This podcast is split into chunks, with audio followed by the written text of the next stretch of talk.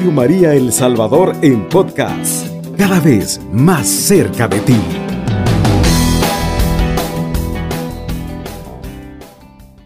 Ave María Purísima, sin pecado concebida. Qué bueno es nuevamente encontrarnos con ustedes, hermanos, a través de Radio María El Salvador en el 107.3 del FM. Su hermano Emilio Mejía, pues externándoles un abrazo fraterno caluroso, de paz y bien, a todo aquel que está necesitado de ese Dios, que a través del sí de María encontramos un camino más seguro, más cierto y más perfecto, y sobre todo es el que nos va a llevar a la vida eterna. Por eso en esta hermosa mañana que inicia Dios con nosotros, tanto a los que están realizando sus labores aún o van en su vehículo escuchando Radio María en El Salvador, o están pues en sus, en sus casas también sintonizando Radio María, quiero decirte que Dios, Dios está contigo caminando.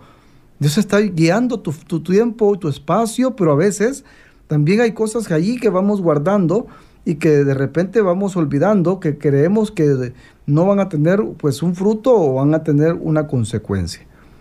Por eso quise traerles ahora un, mensaje importante, porque en este tiempo de advientos, hermano, hermana, adviento que significa tiempo de espera, tiempo de, alegría, tiempo de preparación. No es posible que nosotros pretendamos tener un, odre nuevo, una tinaja llena de vino nuevo, si en realidad nuestro corazón está duro, si nuestro corazón está triste, si nuestro corazón tiene resentimiento, tiene dolor y solo aspira a la venganza. Eso no, le sirve a Dios para que pueda llegar a través de su Madre Santísima allí donde quiere llegar a tu familia, a tu trabajo, a tus compañeros de estudio, a tu comunidad, a tu servicio, a tu vocación. Quiere realmente que entendamos cómo lo dice precisamente en el capítulo 18, versículo 21-22. En este Evangelio, San Mateo nos habla una cosa muy interesante.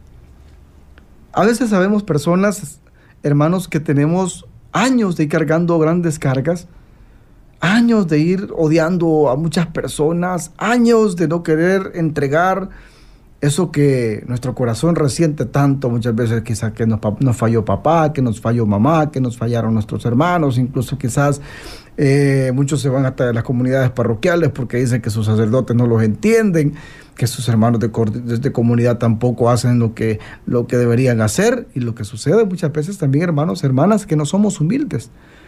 No nos gusta reconocer que quizás la piedra de tropiezo en una situación en la que estamos soy yo. Y veamos cómo lo dice precisamente San Mateo a la pregunta que le hace Pedro a Jesús. Leemos juntos esta palabra de Dios pidiéndole al Señor que su infinita misericordia interceda por nosotros San Francisco de Asís, Santa Clarita de Asís, San Antonio de Padua, San Monseñor Romero, los Sagrados Corazones de Jesús y María, y lo hacemos juntos en el nombre del Padre, del Hijo, del Espíritu Santo. Amén. Oh alto y glorioso Dios, ilumina las tinieblas de mi corazón y dame fe recta, esperanza cierta, caridad perfecta, sentido y conocimiento, Señor, para que cumpla tu santo y veraz mandamiento. Amén. Vamos a decirle juntos para entrar en esta palabra en sintonía a través del discernimiento del Espíritu Santo, como decía en el Antiguo Testamento en primera de Samuel. Habla, Señor, que tus siervos escuchamos. Entonces Pedro se acercó con esta pregunta. Señor, ¿cuántas veces tengo que perdonar las ofensas de mi hermano? Hasta siete veces.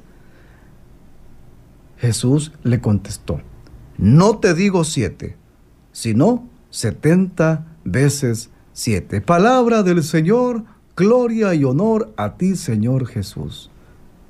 Es importante darnos cuenta, santos y santas, que Dios no quiere simplemente entrar en tu familia, entrar en tu, trabajo, entrar en tu comunidad, sino que quiere transformar mi, mi, manera vieja de pensar para darme una nueva forma de vivir, dirá Romanos 12, 2. Es así donde Él quiere preguntarte, ¿eres ese Pedro? ¿Que crees que por ser un gran servidor de la iglesia no tienes que perdonar? ¿Crees que eres eh, eh, que tu vida en tu matrimonio no merece también que le pidas perdón a tu esposo quizás por tu actitud o a tu esposa por tu actitud tan terrible, tan grosera muchas veces? O también los hijos que son muy, muy agresivos con sus padres, la falta de respeto que muchas veces se generan. Creo que los grandes psicólogos, si no me equivoco, como los explica muchas veces nuestro hermano Ricardo Amaya, también que viene a Radio María a dar muy, muy maravillosos temas, esa experiencia tóxica, esa experiencia que impide a Jesús derramar su plenitud de gracia sobre ti. Purísima o inmaculada, que también significa santo, sin mancha, sin defecto, es lo que María nos propone en este adviento. Que purifiquemos nuestro corazón, que busquemos también el sacramento de la confesión para saber descansar en su gracia. Saber descansar en su misericordia requiere también aprender a sacrificar mi orgullo, a humillar mi inteligencia humana para alcanzar la sabiduría de Dios. Mire cómo le pregunta Pedro a Jesús. Señor, ¿cuántas veces tengo que perdonar? A veces creemos que yo tengo que recibir el perdón para que yo poder seguir adelante. No, hermanos. Tengo que aprender a dar el perdón. Donar significa darse, regalarse, entregarse. Si yo no me doy a mi familia, no me doy a mis compañeros de trabajo, no me doy a mis hermanos de comunidad, también siendo humilde y diciéndole, discúlpeme, fue mi culpa perdóname. No lo vuelvo a hacer. Ojalá que fuera una experiencia sincera, de, ojos abiertos y de corazón palpitante, dirá San Juan Pablo II. Por eso Santa Madre Teresa de Calcuta, precisamente sobre este tema del perdón, porque es una palabra bien fácil de decir, pero bien, bien difícil de vivir. Dice Santa Madre Teresa de Calcuta que el perdón, al igual que la felicidad, no es un sentimiento, es una decisión. Por eso es que tú tienes que aprender a decidirte este día, iniciando este, este, este, tiempo con María, iniciando este adviento, iniciando este nuevo tiempo litúrgico, buscando cambiar ese rostro de cementerio, dice el Papa Francisco. Ofrecerle un rostro de alegría a nuestra familia, a nuestros compañeros de trabajo, este rostro de alegría a nuestra comunidad. Porque de qué, de qué, qué te serviría solo decir qué causa tanta alegría si la Inmaculada Concepción de María no te interesa.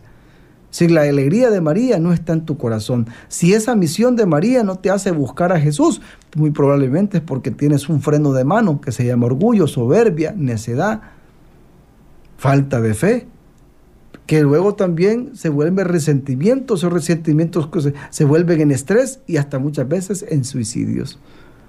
¿Qué nos cuesta perdonar? A Jesús también posiblemente pudo haberse puesto en una posición y decir, ¿yo para qué me voy a colgar en una cruz por los hermanos?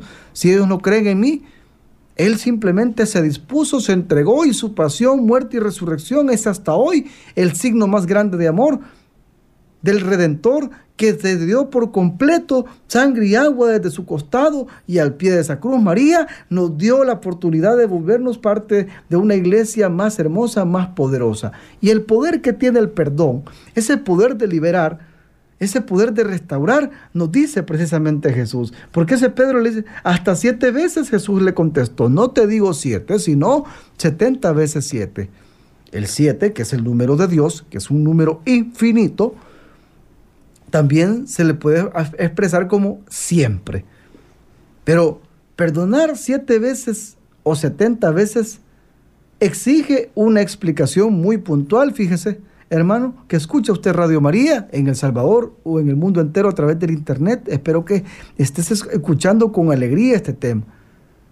Perdonar es de todo corazón al que ha hecho el mal. Perdonar de todo corazón al que ha hecho el mal es un acto interior.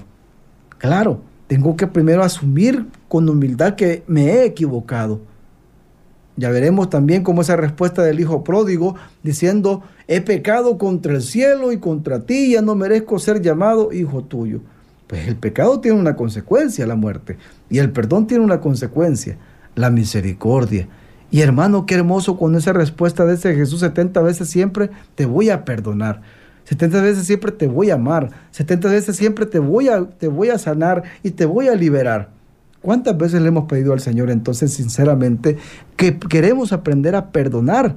como un acto interior de renovación, de conversión, de liberación y de sanación.